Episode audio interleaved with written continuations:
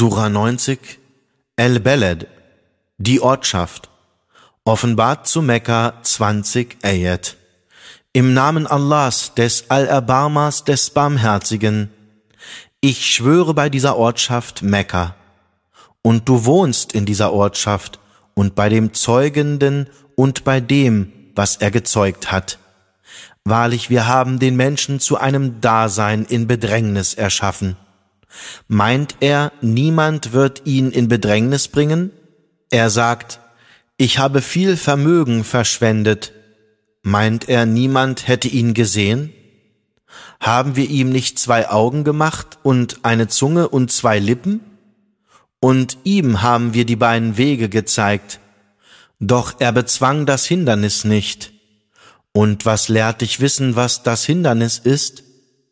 Es sind das Befreien eines Nackens oder an einem Tag während der Hungersnot das Speisen einer nah verwandten Weise oder eines Armen, der sich im Staube wälzt. Dann wird er unter denen sein, die glauben und einander ermahnen zur Geduld und einander ermahnen zur Barmherzigkeit.